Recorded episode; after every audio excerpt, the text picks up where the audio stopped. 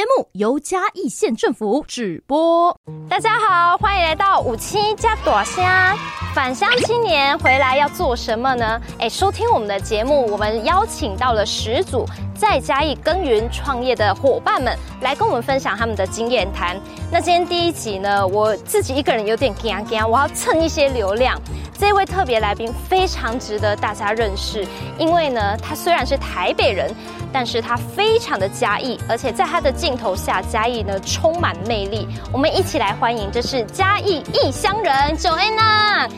Hello，好开心，见到偶像了，谢谢月月邀请我。是是是。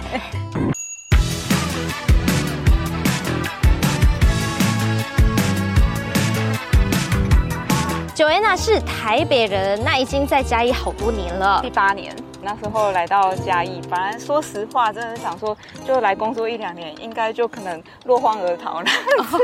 那后来就其实，我觉得这一块土地太迷人了，就真的待下来，遇到很多真的是在这块土地都一直在努力的朋友们。我曾经问过他说，为什么你拍起来的那个照片都那么漂亮，食物看起来都很好吃？有爱，对，因为他的镜头有爱。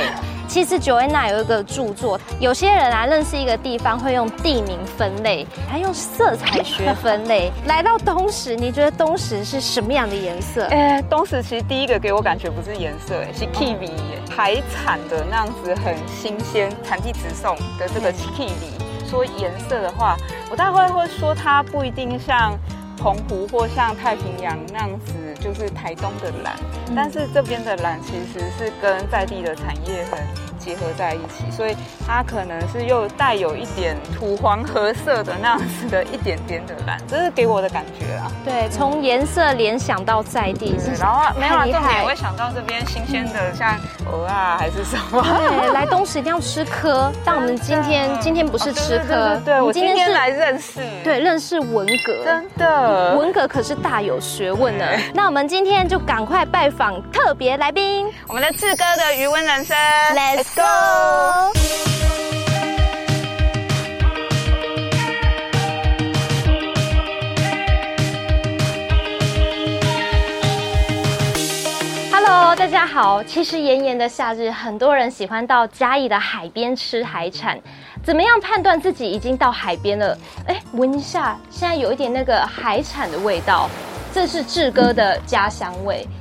我们先欢迎今天第一集的特别来宾，东石的志哥余温。志哥你好，大家好，我是志哥。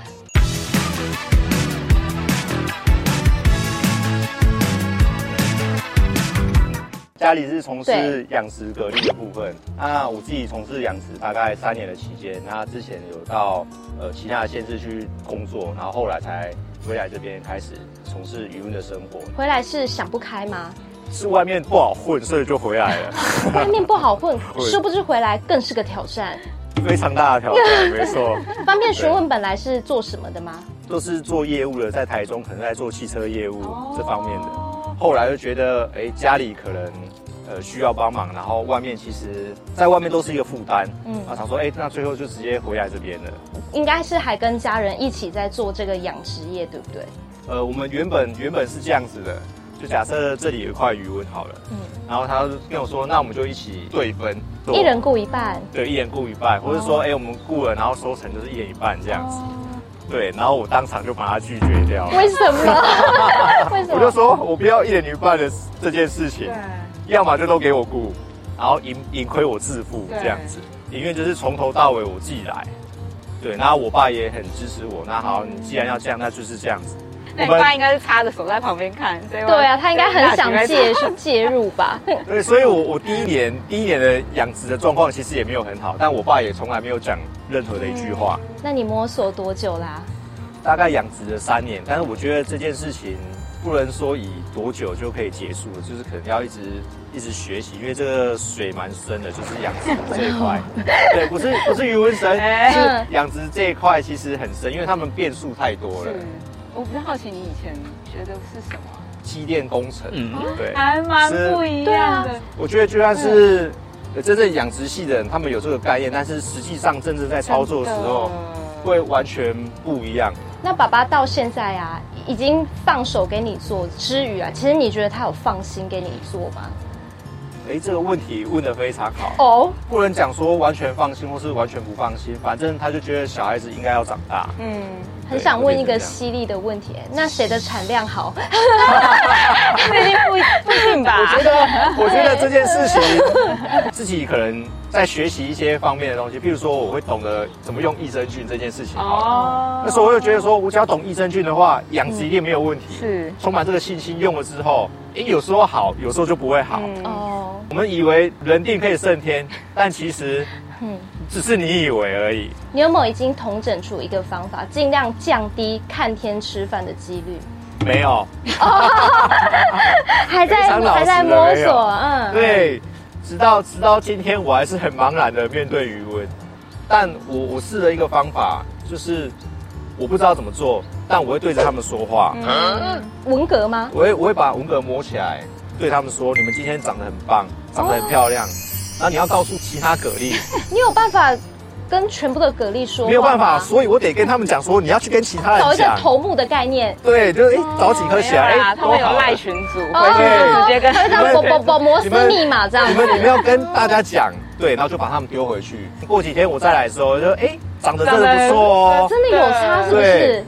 刚刚说回来这三年，有曾经碰过什么 moment？你真的很想说，我是不是就 回去当业务？对啊，午夜梦回吧，哦，会类似说，到底这个产业值不值得我继续投入、继续发展的这件事情？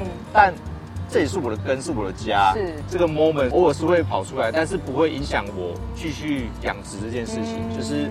你必须把它养好。你一天时间怎么分配啊？你又要去顾池子，然后又有脸书、IG 吗？还有 Podcast。我有碰到一些是在山上的朋友们，嗯、那其实还蛮多，可能跟你差不多同辈。那我们就在聊说，为什么大家想要去做自媒体？这么说好了，可能朋友来，或是说可能一些看到我粉丝团的人来。那来过之后，我再讲解一些可能蛤蜊的一些知识啊、尝试啊，或者说来看看我的鱼温啊，嗯，他们会露出一个觉得。就是你怎么这么厉害？啊，所以我想要说，哎，那既然大家都这么喜欢，或是大家都这么不知道的时候，那我是不是要把这些我的日常告诉大家？所以我是从粉丝团开始，嗯那后来我觉得应该要拍一个影片，我又不会剪辑。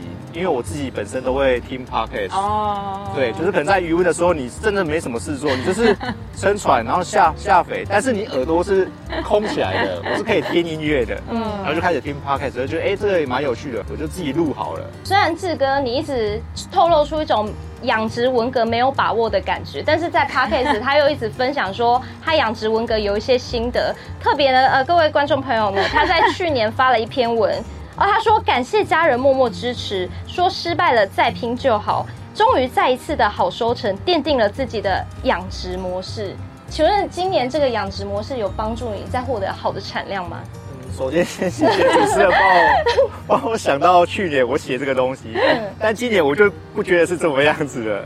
为什么？我觉得解决问题的能力会比我觉得，哎，好像我的成功方法已经找到，我就照这个成功方法下去，就一直没有问题。嗯，而是我遇到方法可以如何及时止损的处理。所以上课啊，或教书养什么，还是要自己实证才知道。而且你可能这个今年的 A 方法没有用，但是明年说不定也有用，对，就有用了。哦，那如果现在有有年轻的朋友说，哎，我也想加入这个产业，或者我想要返乡，你会给他？几句话嘛，给他一些建议嘛。如果是以这个建议的话，我会跟他说，其实这个产业不是那么容易踏入的。嗯，因为其实坦白说，会养的人他们会把好的地方都占住了，然后留下那些不好的地方。就是说，你想要踏进养殖这个产业的话，其实不是这么容易，那也不是你想象的这么。对，要缴很多学费。对。所以现在你的就是客户会比较多，是比如说盘商或有你的粉丝想要买四哥的，对，我们买得到吗？听完变蛤粉怎么办？想吃。因为以前的话，我通常都会说，其实你要自产自销蛤蜊这件事情是非常的困难的。嗯。假设客人要给五星的话。那你就得摸五斤给他，但是这这五斤可能就要花你半小时一小时的时间。哦。如果他要二十斤的话，那我可能整个上午就待在这边了。那不然现在怎么吃到你的蛤蜊呢？要吃到我蛤蜊，就只能等到我收成的时候了。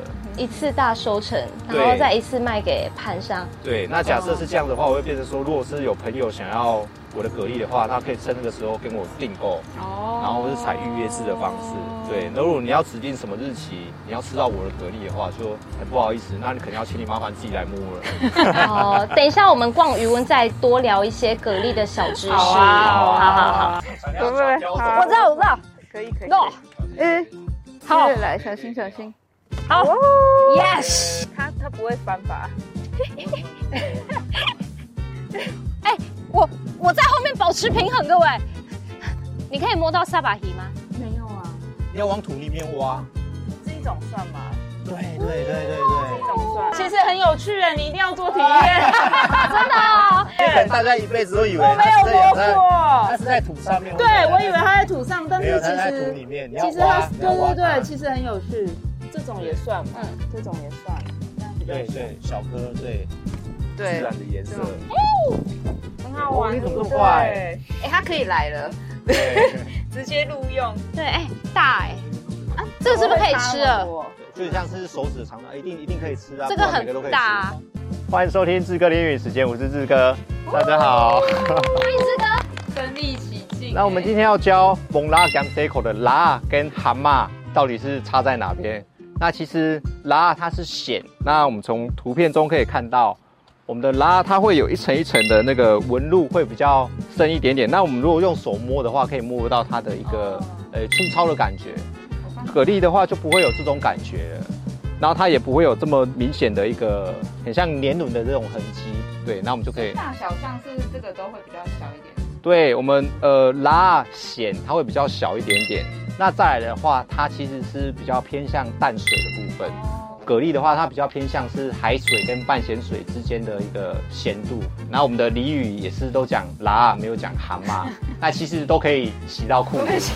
对，对，没错。我的裤子已经洗的彻底了。对，好，感谢大家。对，我想要发问。请说。我想要问，比如说我们要怎么样去挑选？新鲜好好吃的蛤蟆。好，我们可以从眼睛去发掘，呃，我们壳的变化。那其实颜色的话，其实没有差。我们就要看的是它的成长轮的部分。譬如说是像这边的话，它有一个完整的一个成长的痕迹，表示它在这最近它有突然的长大，那表示它有吃东西。这个逻辑的话，就变成它吃多，所以它里面的肉大概应该会比较多一点点。那再来的话，我们可以看到，我们用触摸的方式。它假设它是会打开壳，或是说它的壳会紧闭的话，表示这是新鲜的蛤蜊。那我们可以再来是用闻的方式，闻它的味道是不是有臭臭的？因为如果假设是不新鲜的蛤蜊的话，它的味道是非常明显，你用闻的时候就可以闻得出来。那还有最后一个方法就是敲打的方式，去听到底是不是里面有扎实，或是说它有可能是空心的声音，那表示这颗蛤蜊其实它已经。呃，可能里面已经有腐烂，或者说它的壳有破损。终于见到本人呢，志哥的鱼塭对，上了一课，上了一课，拉跟蛤蟆完全完全不一样。那当然呢，我们收听五七加朵虾的这个观众听众朋友们，我们也有帮大家谋福利。哦、因为今天听完呢，感觉最大的特色在于，一样好吃的文蛤到处都有。那东石文蛤海产特别好吃，那志哥的文革好吃在哪里？我们一定要知道。所以呢，帮大家谋福利啊，只要大家关注。我们五七加朵香的脸书，那我们会设定一些条件，最后呢，我们就会抽出幸运的 fans。